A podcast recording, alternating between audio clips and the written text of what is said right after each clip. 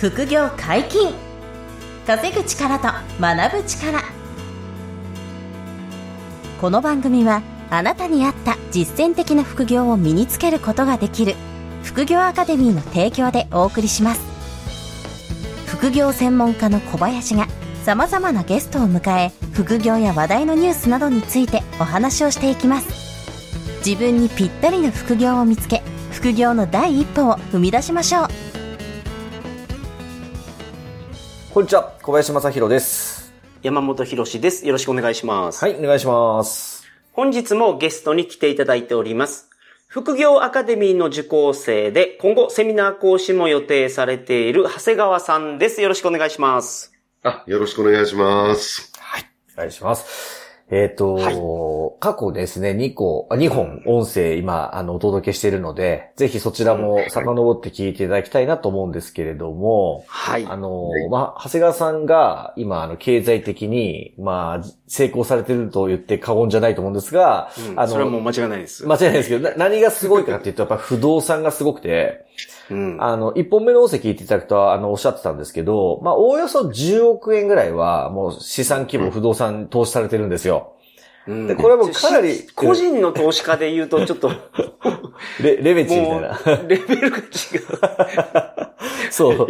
ですごいレベルなんで、まあ、長谷川さんご自身は、いや、上には上がいるけどねって、あの、うん思ってらっしゃいますけど、まあ、10億円っていうのはかなりすごいレベルで、どういうふうにそこまで規模拡大できたのか、されてきたのかとか、なんかあの、不動産としての魅力とか、あの、大変だったこととか、その辺のちょっと不動産の話を今回は聞いていきたいなと、はい。ええ、思ってますというところで、はい。長谷川さんいかがですか？その物件買っていくその過程みたいなところを、なんか差し支えない範囲で教えてほしいんですよ。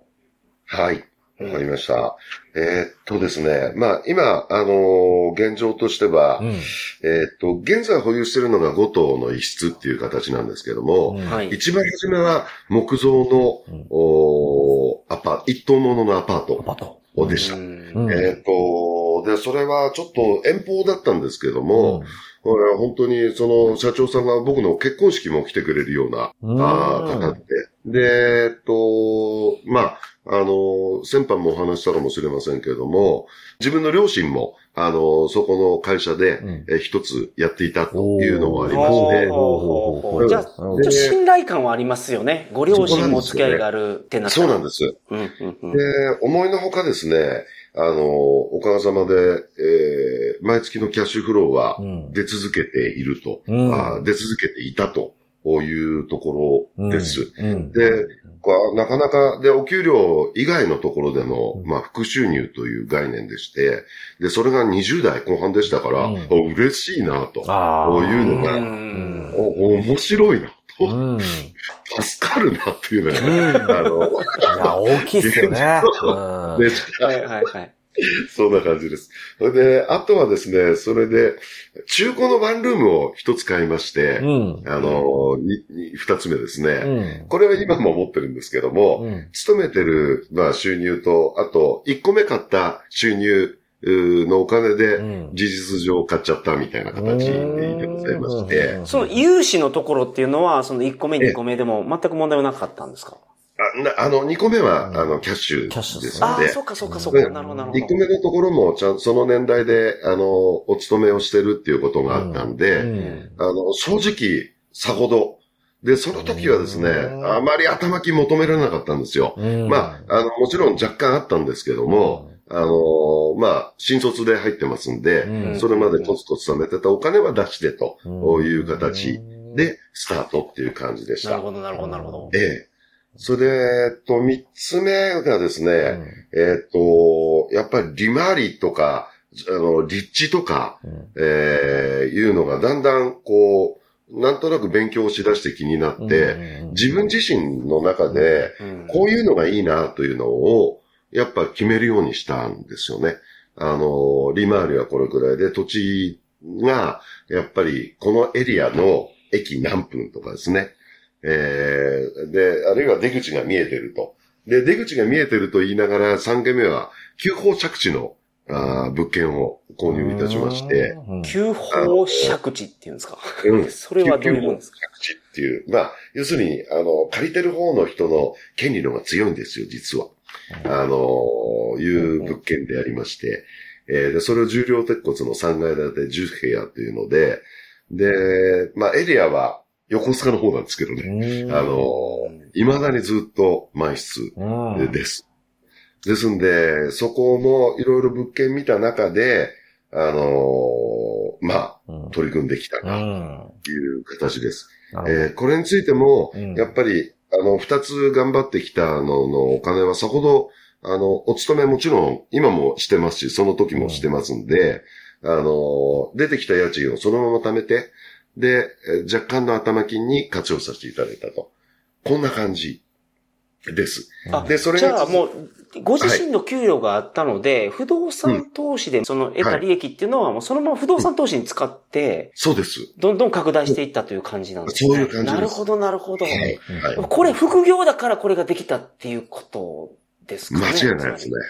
これは間違いないと思いますね。不動産投資で、あの、規模を拡大するときは、今のやり方はもうかなり、あの、王道ですよね。そのうん、入ってくるキャッシュフローとかは使わずにプールしておいて、なるほどで、ね。次の物件のね、頭金に入れるとかっていうのはもう本当よくやることなので、うん。はい。あの、使っちゃわないっていうか、はいそれは、まあ、副業だからね、山本さんおっしゃる通り、やりやすいですよね。うんそうですね。うんうんで、やっぱりあと担当者っていうのは、やっぱり、あの、不動産屋さんもいるわけで、うんうん大事なことはだなと思ったんですけども、うんうーんと、やっぱり、その、変えるっていうことをきちっと伝えるってことですよね。うんうんうんうん。あのー私は変える人間だと。あ、そういうことですか。すなわち、まあ、いろんなセミナーだったり、うんまあ、うんもちろん参加して知り合うわけですけども、うんうん大勢様来ていらっしゃって、あの、なかなかお話も、初めはわかんなくてですね、うんまあ、あの、まあ、なんとなく担当者と、5、6 5 6分ご挨拶して大終わりと。うん え、なんでだろうなと思ったうんら、やっぱり自分自身の準備が足りないなと思ってますね。はあその、頭金はこれぐらい準備があったり、こういう希望を持っていたり、このエリアでこのくらいのものを欲しいんだと。おで、銀行の方も、まあ、あの、願わけを自分のところで大体、あの、目星をもつけて、もちろん業者さんがね、やっていただく場合もありますけども、あの、そういった準備をやった上での巡り合いをさせていただいて、やっぱりその担当者の方との信頼関係っていうのがすごく大事だなと。こういうことをねん。えー思いながらうん、続々と、あの、続々でもないんですけども、うん。あの、拡大をしていってあと。で、また友人が、あの、まあ、あの、業者さんがいいたっていうのもあるんですけども、うんで相談しやすい方がいたってことですよね。うんいました、いました。うんそれはすごい大きいですよね。大きいですね。うん大きいです。うんええしかもそのあご両親とお付き合いのあった方で、ご両親も利益が出てたってなったら、そうですね。うん。うん。うんだから環境的には恵まれていたと思うんですよね。うんあの、すごく。まあでも不動産投資、まあ市況ももちろん、あの、まあ、いつの時代も高くて、まあいつの時代でも、なんていうんですか難しいっていうふうに思われがちだとは思うものの、うん探せばいいものはあるなと。うん金融機関と金融商品と違って、うんその、歪みがありますよね。その、エリアだったり。あー業者さんが歪みがあると。うんうん。物件の部分で、掘り出し物があるというかね。あの、うん創造物件の、あの、うん売り急ぎ物件であるとかですね。でもやっぱり業者さんと仲良く信頼関係を結んでないと、なかなかどうして、その情報は回してくれないな、というのがね、あの、あると思いながら、着々と、うんあの、ご紹介を受けながらね、あ感謝しながら、あの、進んでいるっていう感じです。なるほど。だから先ほど言ってた、その長谷川さんは買うことができる人間ですよというのを、その、うん表明するというか、その、うん。お伝えするっていうのは、すごい大事なんですね。その、なんか掘り出し物件があった時に、うん。その営業の方誰に声かけるかって、そういえば考えますよね。買ってくれそうな人に声かけますもんね。と思います。うん、そこでちょっと長谷川さんがアピールしてたら、長谷川さんに来るかもしれない、その話が。うん。なるほど。そこはね、結構大きいと思うんですようね。ん。で、あと、持った後の、あの、やっぱり空室が出たり、えー、空室埋めなきゃいけないって話になった時も、まあ今はもう空室を埋めるっていう情報は、山のように世の中出回ってますから、あの、担当の方とのやっぱそれも、やっぱ信頼関係で、情報交換しながらね、たまにはこっちも情報をこんな、この手で行こうよ、この手で行こうよ、なんてことを言いながら、この間もね、実はあの、その、担当の業者さんと、あの、お客さんをつけてくれる業者さんがいるんですけど、一緒に回ってきました。えー、えっと、どこを回ったんですか？仲介業者を回ったんですか？そうなんです。賃貸仲介業者をローラー訪問したみたいな。えそうなんです、そうなんですね。へー。やっぱりね、あの、そうしたらすぐ紹介出していただきましてね。あらー。私も初めての経験だったんですけどね、ちょっと食いつき感があれだったんで、あのね、やっぱ、で、えっ、と、普段は違う営業してるもんですからね、そこでちょっと、あの、営業を私が目の前でやりましてね、うん。ぜひこんなんでお願いしますね、っていうことでね。とか、まあいろんな工夫をしながら。でも担当者の人とも、あの、教えながら、教えられながら、まあ一つのチームだと思っているっていう感じですよね。で、そうすると、あの、賃貸物件でありますから、普段は何もすることないんですよ。本当のこと言うとね。で、そういう困ったことが起こった時とか、だけは、あの、空室の問題だったり、あるいはここの修繕が出てきたりなんて、時は、で力を合わせて、えー協力をしてもらいながらっていうことだと思います。そんな具合で取り組んでます。はい。なるほど。なるほど。うんで、あともう一つはですね、怖かった事例は、あのほうほうほコロナのちょうど前に、えっ、と、はいはいはい。外国人が、あの、方たちがね、日本に来る需要がすごく高くて、うん。ホテルラッシュだったり、いうのが、ああ、はいはいはい。で、実はですね、そのホテルをやろうかという企画を立てて、うん。えー、建て終わって、これから家具を入れようという瞬間にですね、えー、なんとコロナショックが参りまして、うこれはまずいと。と。うん。あの、いうのがね、大ピンチがありました。えーで、まあ、あの、建ててる業者の社長さんともよく打ち合わせをして、じゃあ、こうしましょうっていうことで、急遽その部屋を普通の賃貸にしてね、あの、なんとか今もね、あの、満室で、あの、稼働してると。すごいですね。あれ、それって、ホホテルのな、あの内装で一回建物はもう全部出来上がったってことですか？新築で。建物が出来上がったんです。建物出来上がってで、な内装をを入れようという瞬間だったんですね。に、あ、そこでコロナショックが来たと。うん。うんこれはダメだろうと。ああ、なるほど。で、もう賃貸にこう切り替えてですね、うん。えー、やったすと。ごい判断。でも、すごい判断それはタイミングが遅かったら、あの大変なことになってたんで、あなるほどねの、ただ収益の率で言うとね、あの、やっぱり、あの、外国の方が大勢様来てる時の収益の予測は立ててたんですけども、うん。そうホテルの方が圧倒的に良かったことは間違いないです。うんそうなんですよね。いや、これね、うん最近、あの、このポッドキャストでホテルの話、たまに山本さんにするんですけど、はい。あの、普通の賃貸経営よりだいぶ収益性高いんですよね、ホテルが。うん。うんあの、稼働率が回れば。なんで、あの、たらればですけど、あれですよね。今となれば、コロナが落ち着いた今となると、多分そこホテルにしてれば、あの、ものすごい、あの、売り上げが 今頃見込めたかもしれませんよね。まあ、結果論なんでね、この言っても知らないですけど、うんうん、すごい、あの、ポテンシャルはありますよね、ホテルは。うん。ただ、それも、やっぱりその業者さんと本音トークでうん、しっかりと、うん。あの、話をして、状況を見定めた中でね、あの、相談ももちろん、あの、しながらね、時間ももうちゃんと作ってもらいながらということで、やっぱり自分からも積極的に働きかけて、そういう場面はですけども、はいあのはいはい。はい。かけていかないとなと。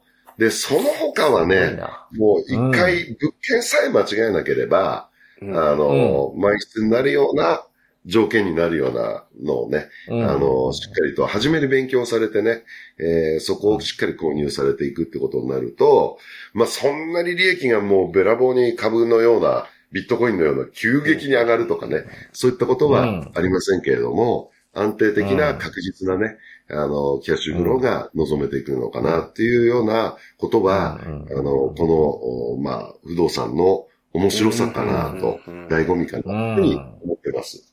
はい。うん。なるほど。いやー今もう新築が多いんでしたっけ？結局。ほとんど新築っすか？え、ほぼ新築ですね。中古が3ほぼつ新築。うん。うんただそれも築浅で、あの、RC だったりということなんでしょうね。はい。うんうんうんうんいやー素晴らしいですね。本当に投資の内容が。ホテル作ろうとしてたのもすごいことですけどね。ホテル作ろうとしてて、それを急遽マンションに変えたと、コロナで。ね、それだけでもすごい話ですよね。いやいや、とんでもないです。もう、とんでもないですよね。はい、なるほど。なんかあのーうん当時の長谷川さんがこう、めめちゃめちゃめちゃ買ってた時って、今よりは融資が出やすかったと思うんですよね、正直なところ。今はやっぱり、ちょっと、はい景気が悪くなってきてからですか？ちょ、ちょっとう、ん。うん、うんあの、ちょっとね、出にくくなりましたよね、あの、不動産の融資ね。うん。うんここが、ちょっとあの、課題感、難しさはある、あると思うんですけど、うん。まあでもその中でもちゃんとこう、あの、うん買っていく人は、あの、はいしっかりいらっしゃって、そうですね。だそういう人たちがそう実在するのは間違いないことですし、うんあの、うん今でもさっき、あれですよね、あの、長谷川さんおっしゃってましたけど、あの、不動産が高くなったっていうのもよく言われるんですよね。うん。な、なんですけど、結局その中でもちゃんとこう、買うべきいい物件、いい収支の、あの、物件っていうのは出てくるから、まあそういうのちゃんとこう抑えられるようになれば、今でもすごくいい投資はできるかなっていうのは、うん。あの変わらないかなと思うんですけどね。そうですね。うん。まあ非常に幅は広いですからね。あの、幅は広いし、まあ、それこそレンタルルームからね、ワンルームからも、まあ、あの、中古のワンルーム、あるいは、うん今の若い方だったら、ご自宅をね、住宅ローン使って買われるんであったりで、うん。そこがいい場所だったら、まあ、運もあるし、もありますけども、その都市が開けそうな都市であるならば、もちろんキャピタルというかね、あの、値段が上がって、次に引っ越すときに、えー差額が出ちゃうみたいなね。うで、ん。あの、いうようなお話もね、ん。昨今は、うん結構あるやに。多いですよ。うん多いですよね。ありますんで、あの、そればっかりはもう、その個々人のおご年齢と背景とうんの状況に合わせてね、やりようはもう山のよううにんあるかな、とうんいうふうには思っております。まさにそうですよね。不動産は、買える買えないっていうところがまず初めにあるので、うんその辺の調整であったりとか、準備がすごい必要だと思うんですよ。副業アカデミーの学長の小林さんが不動産大好きなので、不動産はものすごい力を入れられてますよね。そうなんですよね。あの、もともと今度、ちょうど長谷川さんにも、あの、はい不動産投資講座、私どもがやってる講座の、あの、はいゲスト講師で今度登壇いただくんですけど、はい。あの、不動産投資講座っていうのがもともとあるんですよね、我々のスクールに。でそこは、あの、不動産で一棟アパート、一棟マンションを買いたい方々が、うん。あの、受講してくださる、あの、講座があるのでうん、あの、本気で、こう、不動産投資やりたいなと。まあ、できれば5年収で700万超えぐらいの人たちは、今も、あの、一棟もの融資の可能性あるんですよ、金融機関的に。でそういう方々は、一旦、あの、うちのホームページのセミナースケジュールから、あの、不動産投資っていうカテゴリーで相当かけていただくと、検索ボタンを押すと、あの、直近で私とか、あの、子会社のアクチエスという不動産仲介会社の社長の田中というのが、あの、セミナーやっていて、そのセミナーオンラインでご無料でご参加いただけるんですね。で、そこ参加いただいた方には、あの、個別面談も、あの、オンラインで受け付けてまして、で、物件の融資が出る出ないとか、あの、どういう物投資したいですかっていうヒアリングさせていただいたりとか、うん。一緒に戦略練るみたいなことをやっているので、まあちょっと今日の長谷川さんの話とか聞いていただいて、あの、不動産投資、特に一等ものの投資興味あるなっていう方はですね、あの、ぜひセミナースケジュールから不動産投資のセミナーチェックしてご参加いただければなと、まずはそこをご検討いただければと思ってますと。そんな感じですね。とってもいいことだと思いますよ、本当に。ね。あ、ありがとうございます。その、長谷川さんが考えるその不動産投資の勉強ってですよねはいはい。どのフェーズが一番大事ですか？うん。いや、だ僕の時はもう今のような、その恵まれた環境というか、学校というものはありませんでしたんでね。その体系的に勉強する手段が、まあなかったと。うんうんなかったですね。ですので、うんまあ本を漁るように読んで、あの、ある程度の共通点を見出して、うん。っていうと一番勉強したのっていうのは初めですか？初めですよね。うん。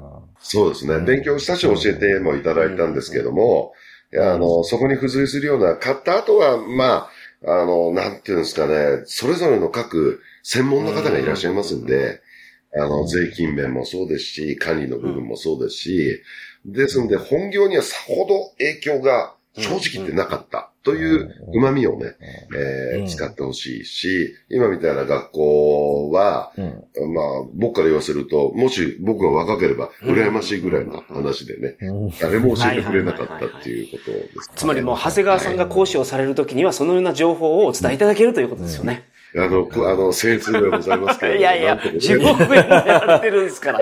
そこで謙虚になられると我々どうしたらいいのか分からなくなって はい。大先生ですよ。はい。